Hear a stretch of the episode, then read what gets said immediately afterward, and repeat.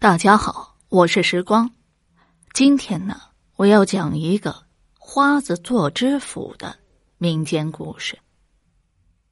过去承德草市街住着姓杨的爷俩，爹叫杨老庚，儿子叫杨斌。因生活混不下去啊，就到哈达去讨饭。哈达地方啊，有一个恶霸，姓刘。靠干爹九门提督的根子，欺男霸女，胡作非为。历任知府啊，都得先下厚礼拜访他，不然官就做不成。一天啊，杨家爷俩正沿街讨要，突然一帮恶奴拥着一个十七八的姑娘跑过来。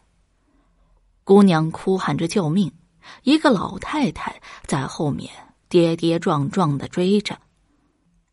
小杨斌问旁边的人：“这是哪来的歹徒啊？今天白日抢良家女子？”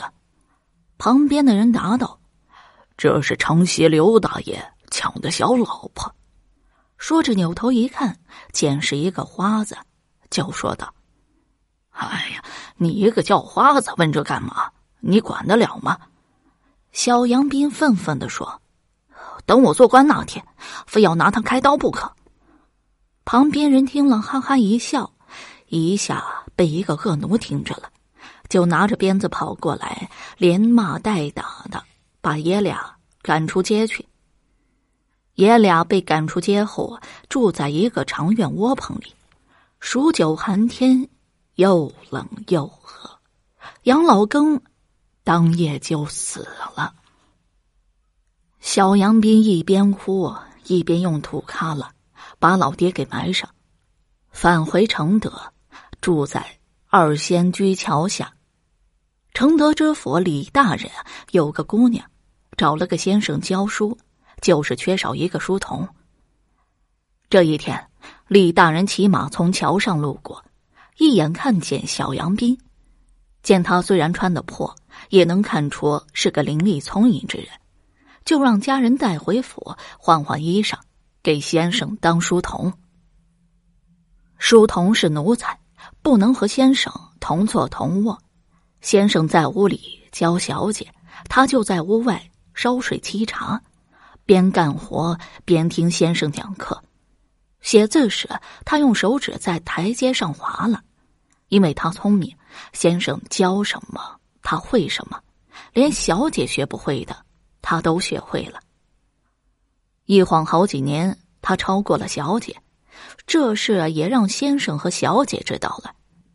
小姐经常约他做事，他做的事总比小姐的好。时间长了，小姐有了心事。那时候结亲讲门当户对，贵人不能嫁贱人。小姐心中有事，也不敢跟爹妈说，就让先生给想办法。先生也很喜欢小书童，就对小姐说：“跟老爷商量，肯定不同意。回去跟太太说，他不同意，你就假装撒娇，就你一个，他一定会答应。然后让书童啊打着老爷的名义去考试，如果考上了，再跟老爷商量，他一定同意。要是考不上，也不用让老爷知道。”小姐回去按先生的主意做，太太果然同意了。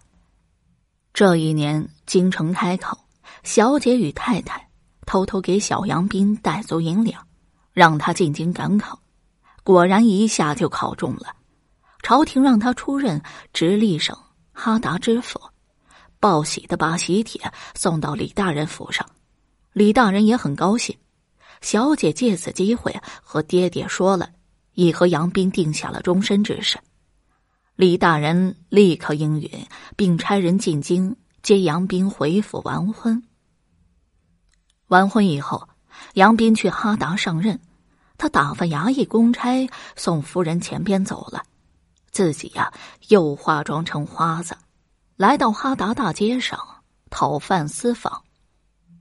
就听人们议论道：“听说来了个杨大人。”啊，都一个多月了，还不上任，准是不敢来了。阿达不好待呀，啊，就一个刘恶霸，谁也管不了。你说前几日哪个待长了？杨斌听了，记在了心里，沿街一边讨饭一边私访。一个多月，他把刘恶霸欺压百姓、陷害忠良、抢男霸女的罪恶全放到了。这天，他把刘恶霸的罪恶用大字写在纸上，然后贴在大堂两面的墙上，用布栏遮住。他知道刘恶霸有三个儿子，全是武将，不好拿。他便也仿照前几任知府，先到刘恶霸家登门拜访。刘恶霸一见很高兴。过了两天，刘恶霸来回拜，杨斌故意安排百姓庆祝，比他上任时还隆重，然后设好埋伏，请刘恶霸上堂。刘恶霸的三个儿子也要随着上堂，被把门将士阻住说。杨大人和刘大爷叙话，请三位少爷到客房休息。三个儿子只得进了客房。杨斌把刘恶霸让进公堂落座后说：“杨某到此做官，还得多多靠刘大爷帮助啊。”刘恶霸哈哈一笑说：“杨大人有什么难事啊？刘某啊，一定出钱出主意。”杨斌一笑说。本官到此地有一事难处理，当以请教，不知对抢男霸女的恶霸怎么处理？刘恶霸一听就有些发毛了，但还是强作镇定的说：“当地有这种人吗？”杨明答道：“有。”刘恶霸嘿嘿冷笑几声：“那就砍头。”杨斌冷冷一笑说：“哼。”你就是当地的恶霸。刘恶霸一听就跳起来说：“姓杨的，你敢血口喷人，陷害官亲，当心你的纱帽翅！”杨斌顺手一拉帘子，一字一板的说道：“铁证如山。”刘恶霸一看，吓瘫在地上，立刻进来一班衙役，把他锁上了。同时把他三个儿子也绑了起来。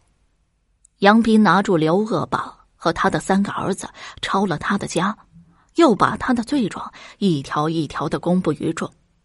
最后啊，把刘恶霸爷四个在哈达当街就杀了。